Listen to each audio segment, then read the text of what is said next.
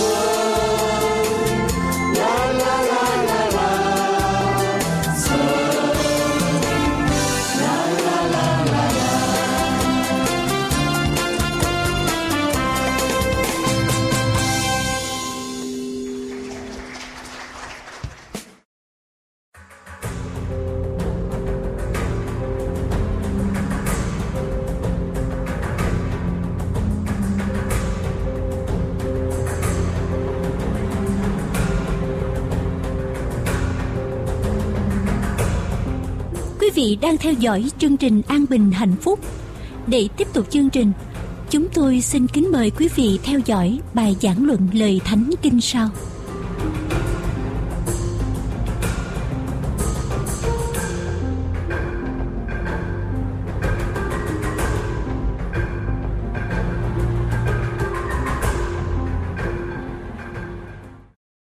Tôi xin kính mời quý vị cùng với tôi chúng ta cúi đầu cầu nguyện. Cái lạy Chúa là Đức Chúa Trời toàn năng của chúng con. Chúng con cảm tạ ơn Ngài là đấng tạo hóa.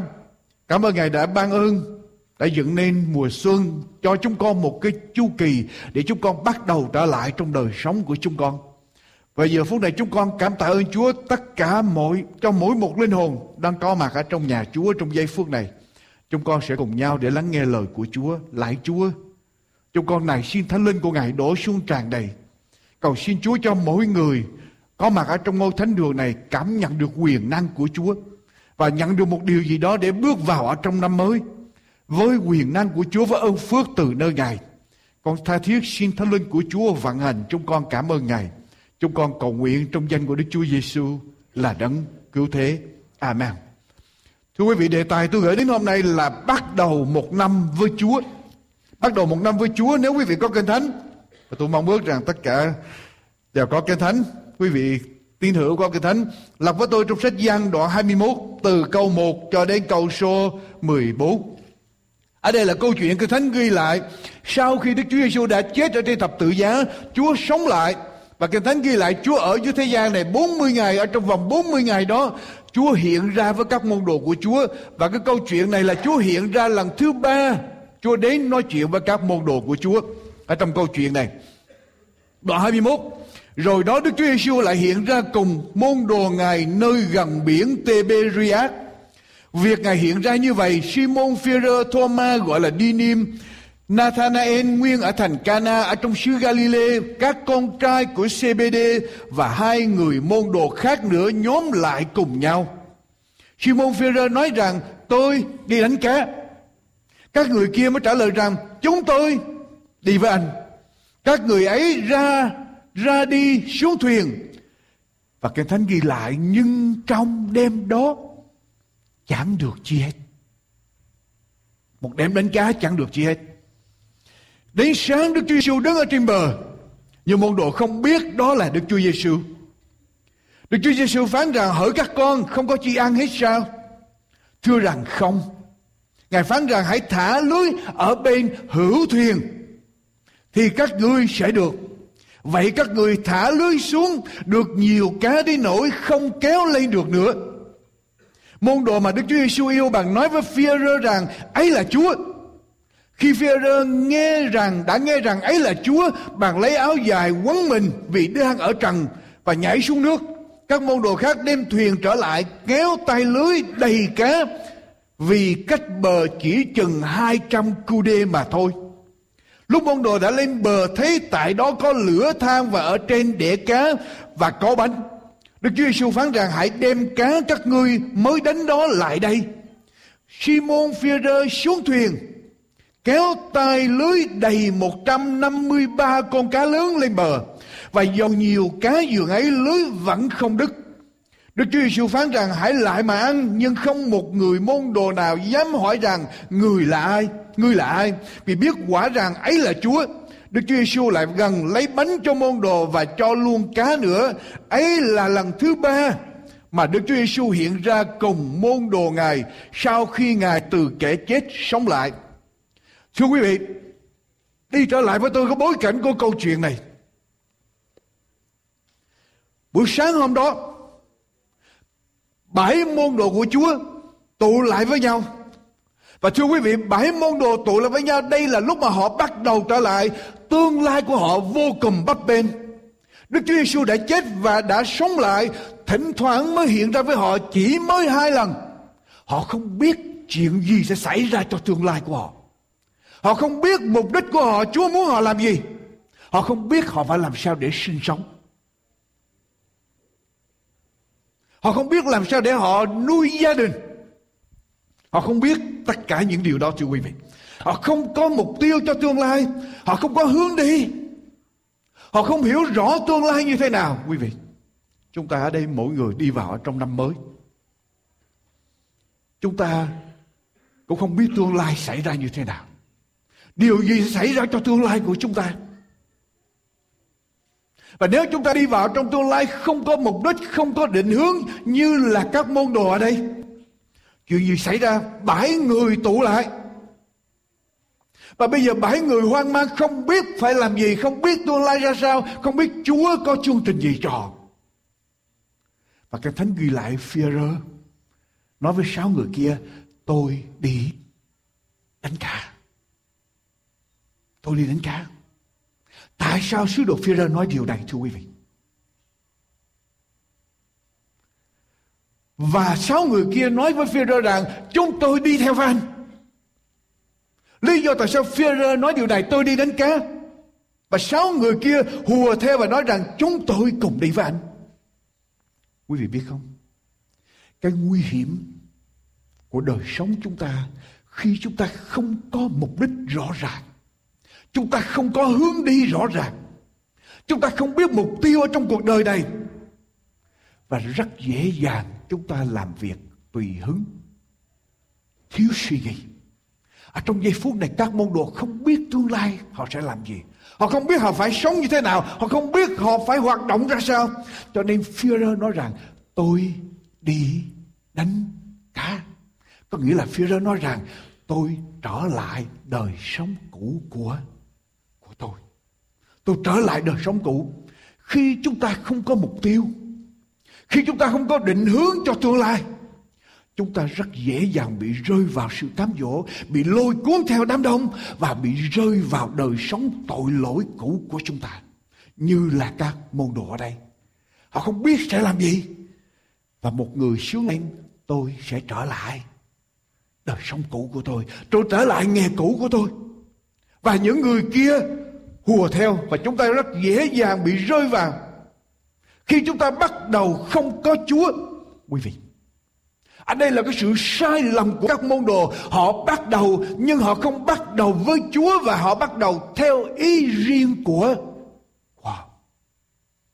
Phi rơ nói rằng tôi đi đánh cá và các môn đồ kia ùa theo và khi họ bắt đầu theo ý riêng của họ họ bắt đầu bởi sự bốc đồng họ bắt đầu không phải bởi ý chúa họ bắt đầu không có một kế hoạch không có sự suy nghĩ có chuyện gì xảy ra kinh thánh ghi lại rằng họ đánh cá suốt đêm nhưng mà như thế nào chẳng được gì hết Họ đánh cá suốt đêm nhưng mà không được gì hết. Lý do tại sao? Tại vì họ bắt đầu theo ý của, của họ. Họ bắt đầu họ khởi xướng chương trình này theo ý của họ.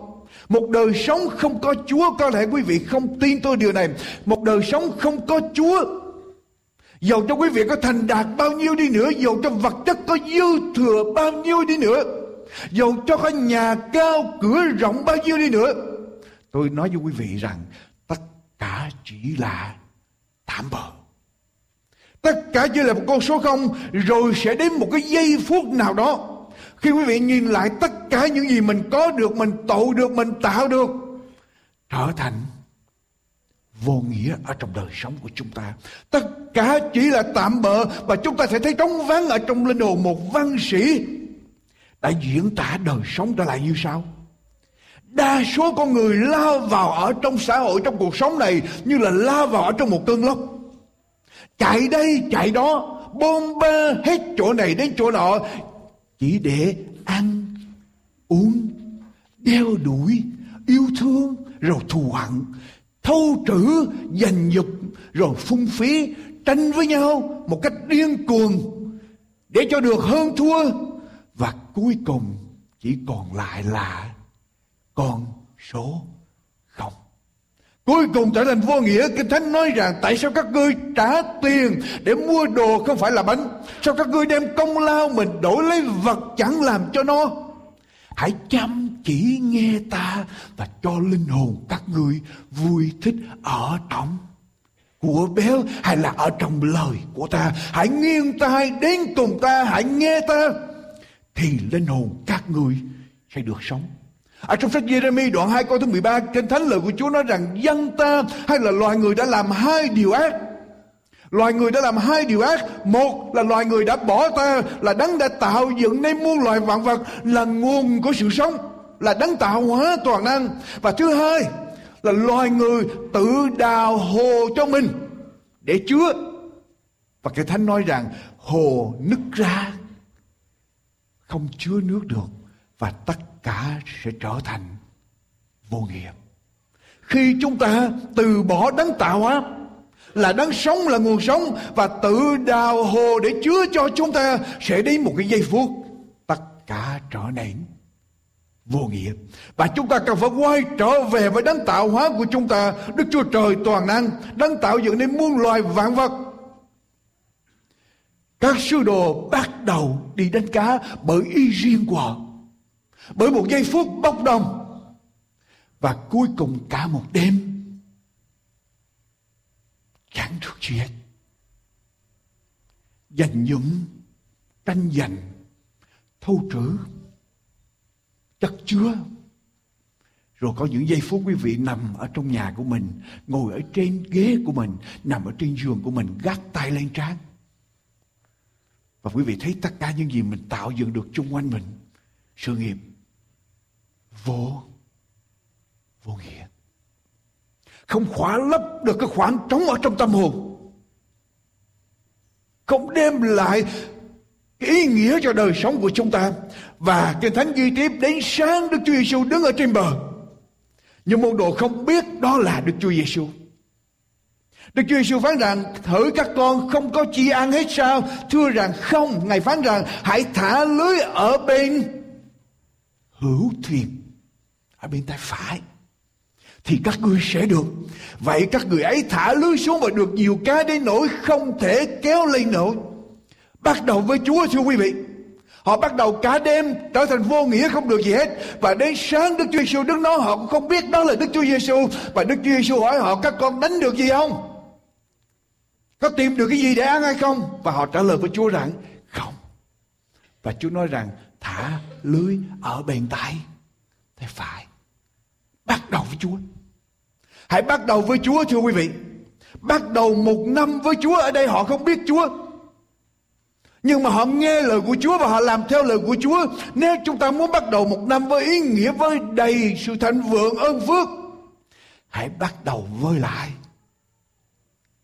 lời của của Chúa. Bắt đầu với lời của Chúa. Nhiều lúc chúng ta bôn ba, bôn chen, tranh đấu ở trong cuộc sống. Lao tâm, lao lực để làm theo ý của mình. Tiếc từng giây, từng phút để dành cho Chúa. Tiếc từng giây, từng phút để ngồi ở trong nhà thờ. Nghe lời của Chúa. Không dám dành thời giờ để cầu nguyện với Chúa Lâu hơn một phút đồng hồ. Không dám ngồi ở trong nhà thờ lâu hơn, Vì sợ ngồi lâu hơn sẽ có thể bị lỗ. Chúng ta tiếc từng thời gian để chúng ta đến với lời của Chúa, Học lời của Chúa và thưa quý vị, chúng ta bỏ tất cả những giây phút chúng ta dành với Chúa, dành cho Chúa. Và cuối cùng để được gì? Nothing. Meaningless. Vô nghĩa. Hãy làm sự quyết định, thưa quý vị, như các môn đồ ở đây, làm sự quyết định trong năm mới. Tôi kêu gọi, tôi kêu gọi dân sự của Chúa. Tôi kêu gọi quý vị khách viếng, quý vị thân hữu, quý vị nghe tôi trên đài. Quý vị, chúng ta đang sống trong một thời kỳ vô cùng lộn xộn trên thế giới của chúng ta. Thiên tai xảy ra khắp nơi, môi sinh xáo trộn, xã hội xáo trộn, kinh tế xáo trộn, chính trị xáo trộn, đời sống bất an. Tôi nói với quý vị điều này. Tôi gặp một trăm người. Khi tôi nói chuyện với cả một trăm người đó là những người không tin Chúa tất cả đều nói rằng, có một cái chuyện gì đó sẽ xảy ra cho thế giới và con người đang sống ở trong sự bất an, lộn xộn trên thế giới họ tin rằng có một điều gì đó sẽ xảy ra trong tương lai, và tôi kêu gọi tất cả những quý vị, những người nghe tôi, bắt đầu trở lại với lời của của Chúa. Các môn đồ không biết đó là Đức Chúa Giêsu đang đứng để phán với họ. Họ chỉ nghe Chúa nói và họ làm theo. Bắt đầu với lời của Chúa. Bắt đầu một năm với sự vâng theo lời của Chúa. Bắt đầu một ngày với sự vâng theo lời của Chúa. Quý vị, có những giây phút chúng ta nghe lời Chúa, chúng ta nói Chúa lời Chúa vô lý. Có thật mới vượt được đạo Con đang đói, con đang thất nghiệp ở đây. Con đang đau đớn ở đây. Có thật mới vượt được đạo. Nhưng mà Chúa thì nói là có đạo mới vượt được. Có lời ta mới làm được chuyện. Đức Chúa Trời phán và mọi sự đều có. Nếu không có Đức Chúa Trời phán thì cả vũ trụ này chỉ là con số không. Tất cả đều đang tối. Kinh Thánh nói vậy đúng không? Sáng thế ký đoạn 1 câu 2 Trước khi Đức Chúa Trời dựng nên đức Trước khi Đức Chúa Trời phán lời của Ngài ra Vũ trụ này là gì? Là vô hình, trống không và đen tối. Và khi chúng ta bắt đầu với lời của Chúa Thế giới, tình trạng của chúng ta, đời sống của chúng ta sẽ thay đổi Bắt đầu trở lại, làm sự quyết định Bắt đầu trở lại với Chúa. Chúng ta nghĩ rằng lời Chúa vô lý. Quý vị, Tôi đánh cá suốt đêm. Tôi là dân chuyên môn đánh cá. Tôi đánh cá suốt đêm Mà không có một con cá nào hết. Tự nhiên buổi sáng, thả lưới còn vào ở bên tay tay hữu, tôi hỏi quý vị, cái con thuyền giỏi lắm, chừng hai ba thước chiều ngang. Bên hữu với bên tả khác nhau như thế nào? Bên hữu với bên tả khác nhau điều gì nếu có một bầy cá lớn như vậy đó nó lựa bên tay hữu của thuyền nó bơi nó không bay bên tay tả phải không có sự khác biệt gì? Với sự khôn ngoan, với kinh nghiệm của các sứ đồ, họ nghĩ rằng đó, Chúa, Chúa nói một điều vô lý. Chúng con đã làm cả đêm chẳng được gì hết. Bây giờ Chúa biểu thả qua bên tay hữu. Có thể họ đã thả tay hữu rồi và sau đó họ tiếp tục thả tay tả, họ thả khắp nơi không có gì hết. Và bây giờ Chúa chỉ biểu thả tay hữu. Đó là một điều vô lý. Nhưng thưa quý vị, một khi đã ra từ miệng của Chúa sự vô lý trở thành có lý. Một khi Đức Chúa Trời đã phán thì sự vô lý trở thành có lý. Sự vô nghĩa trở thành có nghĩa. Một khi Đức Chúa Trời đã phán sự trống không trở thành có hiệu quả trong đời sống của chúng ta. Nếu chúng ta vâng theo lời của Chúa. Dầu rằng chúng ta thấy rằng vô lý Nhưng nếu chúng ta vâng theo đi theo lời của Chúa Quý vị sẽ thấy được quyền năng của Chúa ở trong đời sống của chúng ta Quý vị có thể hỏi, hỏi với tôi, nói với tôi rằng vô lý. Sao biết đây là lời của Chúa hay là lời của người ta viết ra? Tôi thì tôi chỉ trả lời cho quý vị. Cứ vô đọc. Cứ nghe theo rồi quý vị sẽ thấy. Tôi mời quý vị ăn. Quý vị cứ đứng đồ ăn thật, đồ ăn giả. Trở thành vô nghĩa. Cho đến khi quý vị phải làm gì? Phải ngồi xuống ăn mới biết ngon hay dở. Ngồi xuống ăn mới biết thật hay giả phải không? Còn không mở ra không mà cái đứng đó nó hỏi thì làm sao mà biết thật hay giả ngon hay dở? Vô lý hay không có lý chúng ta cứ vâng theo lời của Chúa Chúng ta sẽ thấy và quyển sách này đã đứng vững bao nhiêu ngàn năm Là quyển sách nói về lịch sử của nhân loại vũ trụ không có quyển sách nào có thể sánh được với vị kinh thánh Bắt đầu với lời của Chúa Nhà khoa học George Washington Carver, một khoa học gia, một nhà khoa học nổi tiếng ở trên thế giới, một nhà cố vấn khôn ngoan cho nhiều nhà lãnh đạo ở trên thế giới, Hoa Kỳ, Âu Châu, ngay cả Á Châu. Ông là người đã khám phá ra từ một hộp đậu phộng hơn 300 sản phẩm khác nhau từ một hộp đậu nành hơn 118 sản phẩm khác nhau. Từ hộp đậu phụng, hộp đậu nành. Ông đã khám phá ra những mỹ phẩm mà đến ngày hôm nay người ta vẫn dùng để sửa sắc đẹp. Bột xoa mặt, kem cạo râu, kem sức da lotion, giấm, kem đông lạnh, mực để yên, dầu xà lách, dầu đấm bóp, cà phê uống liền, sơn nhà màu sắc để dùng để tô màu sữa uống từ đậu nành vân vân từ đậu phộng vân vân từ một hộp đậu phộng ông đem ra khám phá ra trên 300 sản phẩm từ một hộp đậu nành ông khám phá ra trên 118 sản phẩm và ông đã biến đổi cái nền kinh tế tại miền Nam của Hoa Kỳ. Quý vị, ở trong một cuộc điều trần trước Thượng nghị viện Hoa Kỳ, nghị sĩ chủ tọa hỏi Tiến sĩ Cover như sau. Tiến sĩ Cover, ông đã học tất cả những điều này bằng cách nào vậy? Làm sao ông biết được một hộp đậu phụng mà có thể ông tìm ra trên 300 chất? cover trả lời từ một quyển sách cổ xưa. Trả lời thượng nghị viện Hoa Kỳ từ một quyển sách cổ xưa. Nghị sĩ mới hỏi quyển sách nào vậy? Cover trả lời quyển Kinh Thánh. Nghị sĩ chủ tịch giật mình và hỏi tiến sĩ Cover, Ủa, Kinh Thánh cũng nói về đậu phộng an. Tiến sĩ Cover trả lời, thưa nghị sĩ không nhưng Kinh Thánh nói về Đức Chúa Trời là đấng đã làm ra đậu phộng và tôi đã hỏi Ngài chỉ cho tôi biết phải làm gì với đậu phộng và Ngài đã chỉ cho tôi tìm ra trên 300 chất. Tiến sĩ Cover đặt tên cho phòng thí nghiệm của mình gọi là God Little Workshop nghĩa là phòng làm việc nhỏ bé của Đức Chúa Trời toàn năng.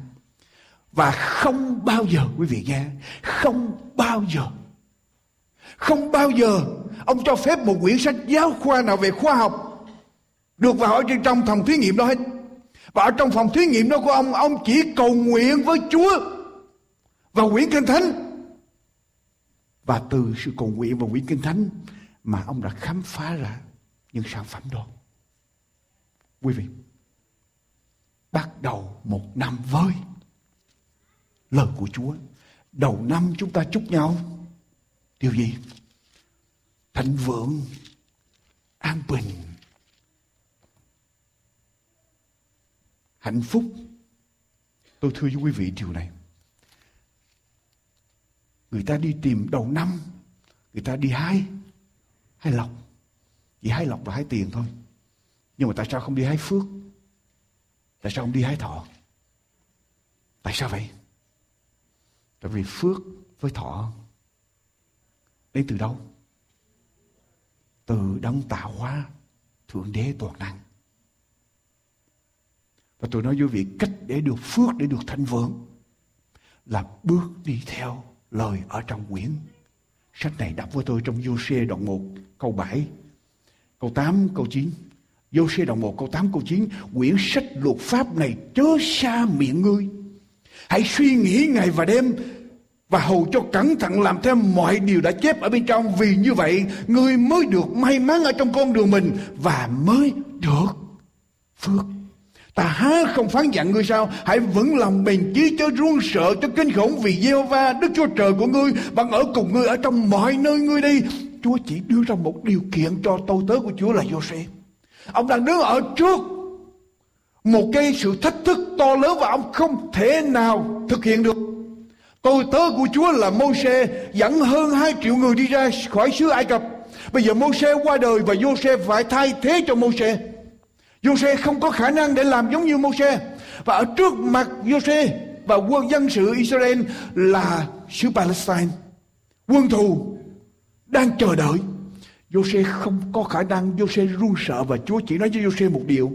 Quyển sách luật pháp này chớ để xa miệng người. Hãy suy gẫm ngày và đêm và cẩn thận làm theo mọi điều mà ngươi biết được, học được ở trong đó. Và rồi tất cả mọi sự khác. Chúa nói sao? Ta sẽ làm, ta sẽ ban phước cho ngươi, ta sẽ làm cho ngươi được thành công, được may mắn. Quyển sách này, lời của Chúa ở trong sách Thi Thiên, đoạn 1, Thi Thiên đoạn 1 câu 1 đến câu số Số 3, phước cho người nào chẳng theo mưu kế của kẻ dữ, chẳng đứng ở trong đường tội nhân, không ngồi chỗ của kẻ nhạo báng, xong lấy làm vui vẻ về luật pháp của Đức Giê-hô-va và suy gẫm luật pháp ấy ngày và đêm. Người ấy sẽ như cây trồng gần dòng nước, xanh bông trái theo thời tiết, lá nó cũng chẳng tàn héo và mọi sự người làm đều sẽ thành phượng. Amen. Thưa quý bạn chị em. Tất cả những quốc gia nào quý vị nghiên cứu lịch sử của thế giới, lịch sử của Tây Phương, lịch sử những quốc gia, hệ quốc gia nào tôn kính Chúa, bước đi theo lời của Chúa, thì quốc gia đó được được đầy đủ, được sung túc. Quốc gia nào bỏ lời của Chúa thì quốc gia đó sẽ suy sụp. Và Hoa Kỳ đang ở trên con đường đi xuống suy sụp vì Hoa Kỳ bỏ lời của của Chúa. Hoa Kỳ được thành công tại vì Hoa Kỳ thiết lập mọi sự ở trên lời của Chúa. Và đây Kinh Thánh nói rằng nếu ai vui vẻ ở trong luật pháp của Đức Giê-hô-va và suy gẫm luật pháp ấy ngày và đêm, người ấy sẽ như cây trồng gần dòng nước, xanh bông trái theo thời tiết, lá nó cũng chẳng tàn héo và mọi sự người làm đều sẽ thành vượng. Quý vị muốn thành công trong năm mới không? Quý vị muốn thành công không? Quý vị muốn thật sự thành công, thành công lâu bền. Thành công với ý nghĩa thành công mà chúng ta hưởng được, thành công mà chúng ta enjoy ở trong cái thành công đó. Thành công lasting, đầy đủ trong tinh thần của chúng ta. Và muốn có sự thành công thành vượng đó, suy gẫm và làm theo lời của Chúa ngày và và đêm quý vị. Bên hữu với bên tả của con thuyền chẳng khác nhau gì bao nhiêu đâu. Có nhiều lúc chúng ta thấy lời của Chúa phán. Tôi cho đến giây phút này, tôi tin như thế này. Người ta sống chẳng phải chỉ nhờ bánh mà nhờ nhờ gì? Đọc lại giùm tôi nhờ điều gì? Mấy lời? Mọi lời. Cho đến giây phút này, tôi đứng tại đây. Tôi hoàn toàn tin và tôi hoàn toàn kinh nghiệm được một điều ở trong lời của Chúa. Một khi Chúa phán bên hữu thì cứ làm ở bên bên hữu. Chúa phán bên tả thì cứ làm ở bên bên tả. Rồi chúng ta sẽ thấy kết quả của nó. Quý vị sẽ thấy kết quả Chúa ban cho. Đừng cãi lại. Quý vị không khôn ngoan hơn Chúa đâu. Không có ai trên thế giới này khôn ngoan hơn đấng tạo hóa đâu. Và Đức Chúa Trời đã đặt quyển sách này cho nên chúng ta cần phải nghe theo và chúng ta vâng theo. Và nhiều lúc thất bại với thành công. Bên hữu với bên tả cách nhau bao xa? Bên tả là thất bại, bên hữu là thành thành công. Chỉ vì các môn đồ làm gì? Nghe theo lời của của Chúa, quý vị. Có nhiều lúc thất bại với thành công ở trong đời sống này. Năm rồi quý vị thất bại. Năm tới này, nhờ ơn của Chúa làm theo lời của Chúa. Biết đâu, trước đây quý vị làm bên tả hồi, bây giờ làm bên hữu. Biết đâu trước đây quý vị cứ đi con đường này hoài. Đi con đường khác. Nhưng mà tôi nói phải đi con đường mà Chúa biểu chúng ta chúng ta đi. Quý vị đọc với tôi trở lại với tôi câu chuyện điều này. Trở lại câu chuyện chút xíu. Khi các môn đồ nghe theo lời của Chúa quăng lưới vào bên tay hữu, có chuyện gì xảy ra? Cái thánh nói sao? Cá đầy, cái thánh nói rằng vậy các người ấy thả xuống thì được nhiều cá đến nỗi không thể làm gì? Kéo lên nổi. Họ nghe lời Chúa quăng xuống bên tay hữu, cá đầy ở trong lưới và họ làm gì? Kéo lên không nổi. Cái thánh ghi rõ ràng đúng không? Kéo lên không nổi. Đọc xuống câu số số 10. Đọc xuống câu số 10 và câu số 11. Đức Chúa Giêsu phán rằng, hãy đem cá các người mới đánh đó lại đây. Quý vị nhớ hồi nãy, cá họ đánh được bao nhiêu? Họ thả lưới bên tay hữu, cá bao nhiêu? Bao nhiêu? Đầy. Kéo lên không nổi. Họ nghe lời Chúa, lưới đầy cá. Bây giờ Chúa biểu với lại các môn đồ hãy đem cá các người mới đánh đó. Lại đây, câu số 11 Kinh Thánh nói sao? Simon Phêrô xuống thuyền, tay kéo tay lưới đầy 153 con cá lớn, chưa kể cá nhỏ, lên bờ. Và dầu nhiều cá giường ấy lưới vẫn không không đứt quý vị thấy có điều gì khác lạ. Ở trước đó họ nghe lời Chúa quăng lưới và tay phải tay hữu tay tả tay hữu, có chuyện gì xảy ra? Đầy, lưới đầy cá và họ như thế nào? Cái không nổi. Sau đó Chúa bị với lại, môn đồ làm gì? Hãy đem cá đó lại đi cho ta. Và kinh thánh ghi là ai tới lấy cá lại? Ai thưa quý vị, mấy người? Chỉ có một người, bây giờ một mình phi rơ xuống và phi rơ làm gì? Lần này kéo nổi không? Kéo nổi không? Kéo nổi nổi. Tại sao trước đó bảy người kéo không nổi? Bây giờ một mình phi rơ là kéo nổi. Why? Lý do tại sao? Tại vì Chúa phán rằng hãy đem cá lại lại đây. Trước đó Chúa chỉ biểu quan qua tay hữu thôi, cho Chúa chưa phán là hãy kéo lên. Và bây giờ Chúa biểu đem lại đây thì bây giờ phi rơ xuống. Một mình phi rơ cũng làm được. Quý vị, chúng ta học được điều gì đấy? Chúa không bảo thì đừng, đừng làm. Chúa bảo như thế nào thì làm đúng như thế đấy đừng làm thêm. Và khi mà Chúa biểu làm rồi đó thì dầu nặng bao nhiêu nữa trước đây Chúa không biểu thì làm không nổi bây giờ Chúa biểu làm rồi đó thì có gì nặng không? Chẳng có gì nặng hết. Nhưng mà make sure, make sure là lời Chúa biểu chúng ta. Lời Chúa biểu chúng ta làm. Nếu chúng ta biết chắc chắn là lời Chúa biểu chúng ta làm, chúng ta vâng theo đúng lời của Chúa, quý vị sẽ thấy được quyền năng ở trong lời Chúa. Quý vị muốn thành vượng, muốn được thành công, muốn được ơn phước, vâng theo lời của Chúa, rồi quý vị sẽ thấy. Có vẻ quý vị nói tôi rằng ông này nói giảng không có khoa học. Quý vị, khoa học là gì? Khoa học là gì? Quý vị bắt đầu một giả giả thuyết. Rồi quý vị lấy cái giả thuyết đó vào trong phòng thí nghiệm. Quý vị thí nghiệm lặp đi lặp lại thì bây giờ quý vị mới tin đó là là thật. Bây giờ tôi cũng bắt đầu với quý vị điều gì? Một giả thuyết vâng theo lời của của Chúa. Bây giờ quý vị bắt bắt đầu với cái giả thuyết đó. Quý vị vâng theo lời của Chúa. Rồi quý vị sẽ thấy điều gì? Ơn phước của Chúa. Như vậy có khoa học không? Có đúng tôi giảng khoa học đúng không? Rõ ràng là khoa học. Đó là phương pháp của khoa học. Khoa học bắt đầu với sự nghi ngờ. Bây giờ quý vị cũng bắt đầu với sự nghi ngờ, Bắt đầu với lời của Chúa. Làm theo, Quý vị sẽ kinh nghiệm được quyền năng của Chúa ở trong đời sống. Và tôi tạ ơn Chúa một điều. Họ đánh cá cả đêm. Chẳng được gì hết và họ đi tìm cái gì? Tìm cá để ăn cái gì nữa phải không? Họ vâng lời Chúa kéo Tới sáng, có Chúa đứng. Xong họ đánh cá xong mệt mỏi, Đi lên bờ. Kinh Thánh ghi lại có chuyện gì? Chúa, Đức Chúa Giêsu làm barbecue cá cá, nướng cá cá nướng ở đây không có thịt bò nướng, thành ra Chúa làm cá nướng.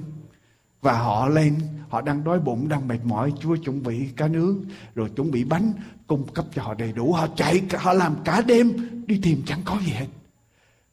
Tự nhiên đến với Chúa, lại có hết. Có phải vậy không? Nhưng trước hết hãy tìm kiếm nước của Đức Chúa Trời và sự công bình của Ngài, rồi Ngài ban thêm cho các ngươi mọi điều ấy nữa. Cho nên có đạo mới vượt được. Được thực đó là lời Chúa phán. Còn mình thì có thực mới vượt được đạo. Con người đi ngược lại. Cho nên con người không bao giờ kinh nghiệm được quyền năng của Chúa. Phải kinh nghiệm, phải vâng theo lời của Chúa, chúng ta mới kinh nghiệm được quyền năng của Chúa. Thưa quý vị,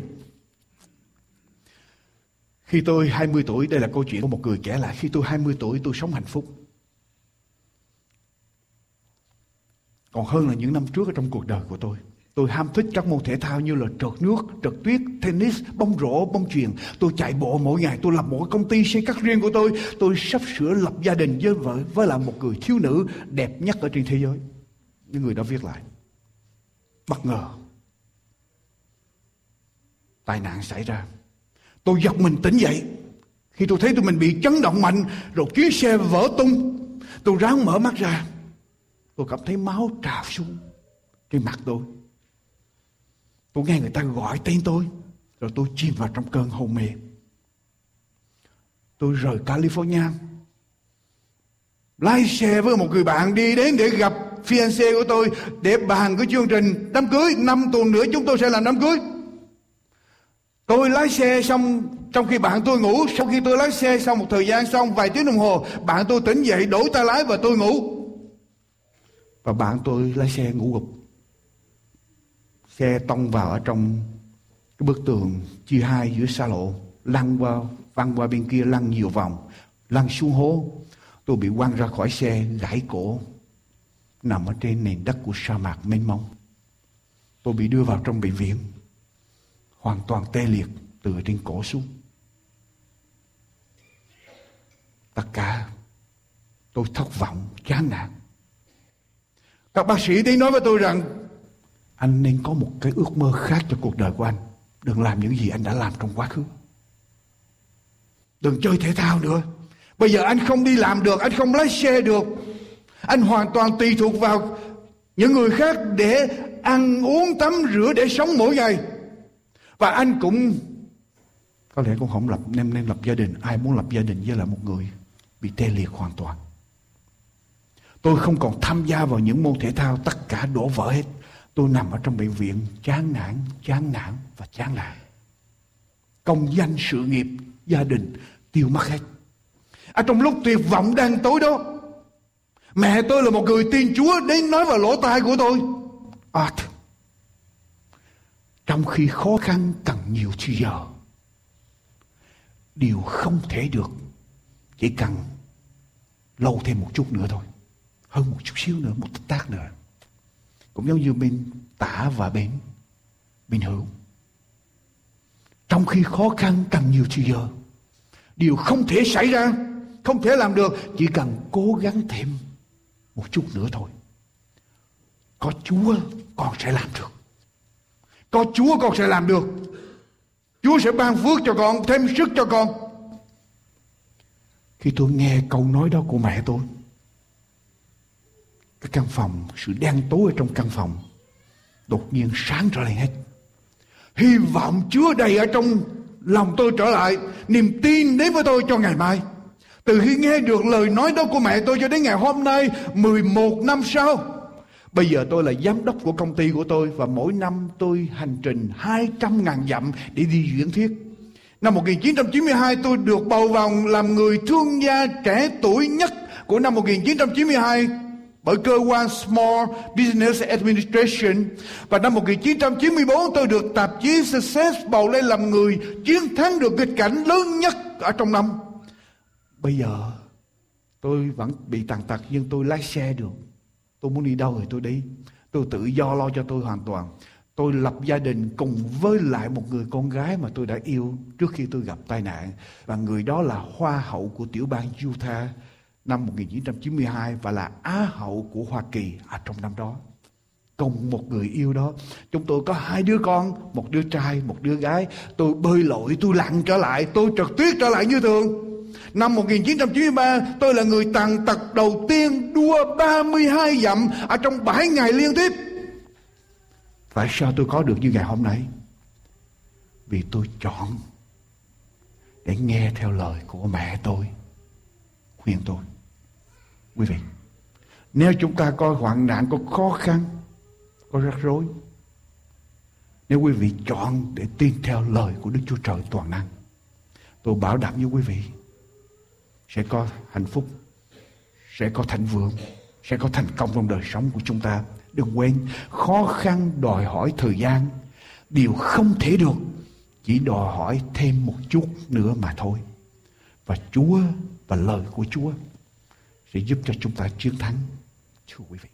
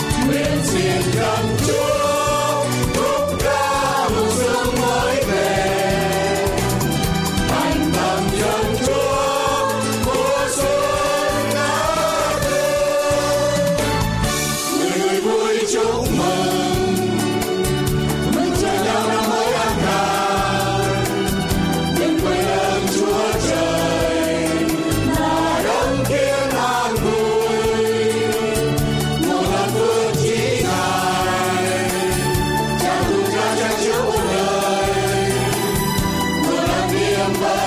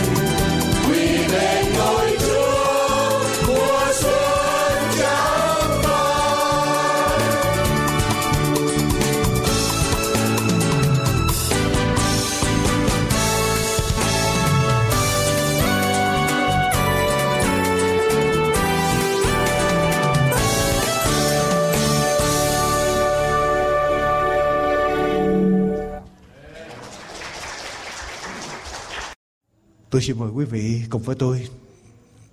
Tôi muốn cầu nguyện đầu năm để cầu xin Chúa ban phước cho con cái Chúa, cho những ai mong ước. Quý vị tự nhiên nếu quý vị cảm thấy được Chúa cảm động và muốn bước đi với Chúa, muốn làm sự quyết định vâng theo lời của Chúa cùng với tôi quỳ gối. Còn nếu không quý vị cứ ngồi tự nhiên ở trên ghế. Ai muốn được thật sự làm cái sự quyết định đó cùng với tôi chúng ta quỳ gối ở trong giây phút này để chúng ta cầu nguyện cho ơn phước cho năm mới. Quý vị đồng ý với tôi vậy không? Thưa quý vị còn nếu quý vị vì medical uh, medical condition you don't have to kneel down. Nếu quý vị có tình trạng sức khỏe không thể quỳ được chỉ cứ ngồi tự nhiên. Và quý vị những ai được sự cảm động và muốn làm sự quyết định này với tôi để bước đi với Chúa và lấy làm sự quyết định, lấy lời của Chúa làm tiêu chuẩn cho đời sống của chúng ta trong năm mới, cùng quỳ với lại tôi trong giây phút này. Kính lạy Đức Chúa Trời là cha toàn năng của chúng con ở trên trời. Kính lạy Đức Chúa Giêsu đang đã đến thế gian này để chết thay cho tội của chúng con. Làm cứu Chúa của chúng con. Chúng con quỳ ở trong nhà Chúa trong giây phút này. Chúng con bước vào ở trong năm mới. Lạy Chúa.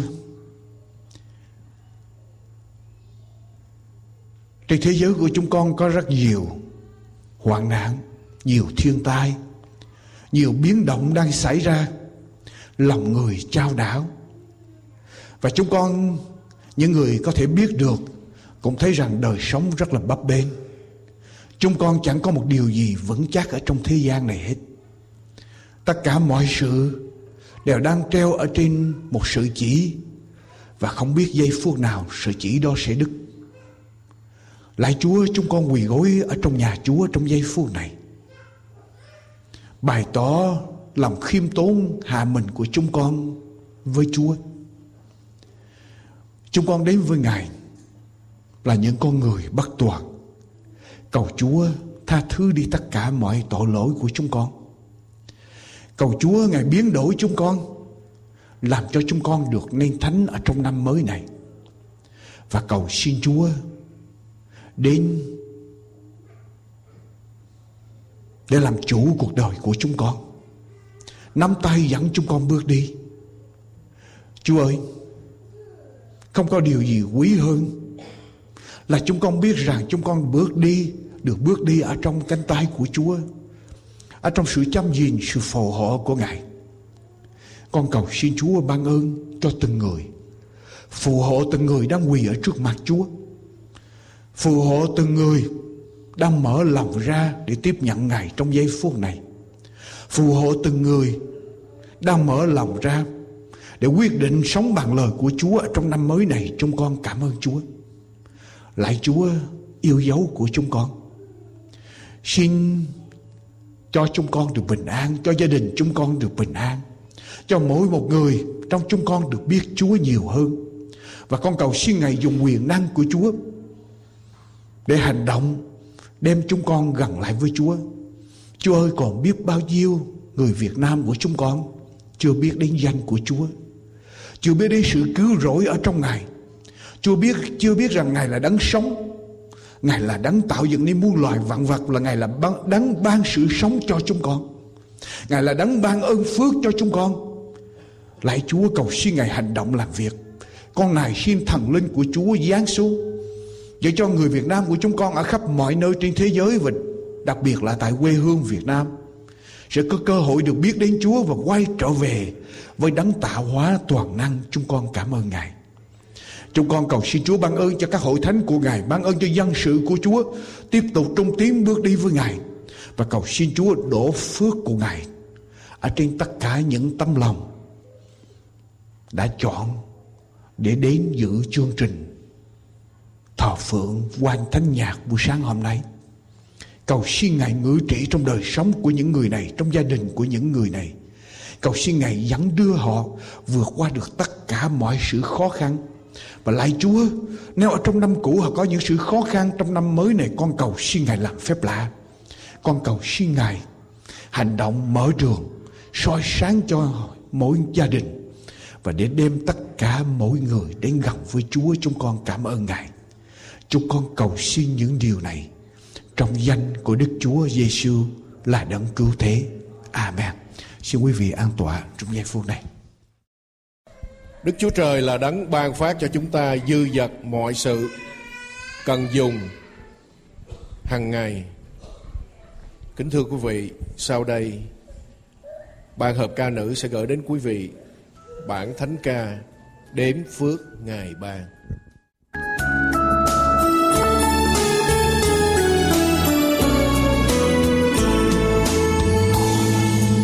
khi gian nan sóng gió bông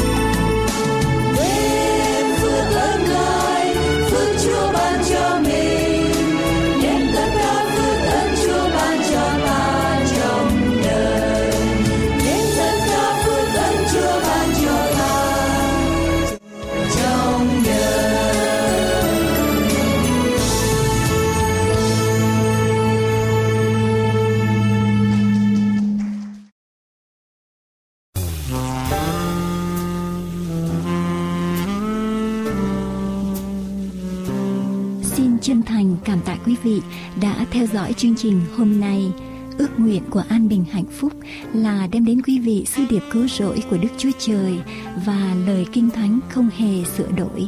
Xin quý vị vui lòng liên lạc đến chúng tôi qua điện thoại số 1888 901 4747 1888 901 4747 hay qua địa chỉ mạng toàn cầu an bình hạnh phúc com anbinhhạnhphúc.com anbinhhạnhphúc.com Giờ đây chúng tôi xin kính chào tạm biệt, Nguyện cầu Thượng Đế Toàn Năng ban ơn lành trên quý vị và gia quyến, và xin hẹn tái ngộ cùng quý vị trong chương trình lần tới.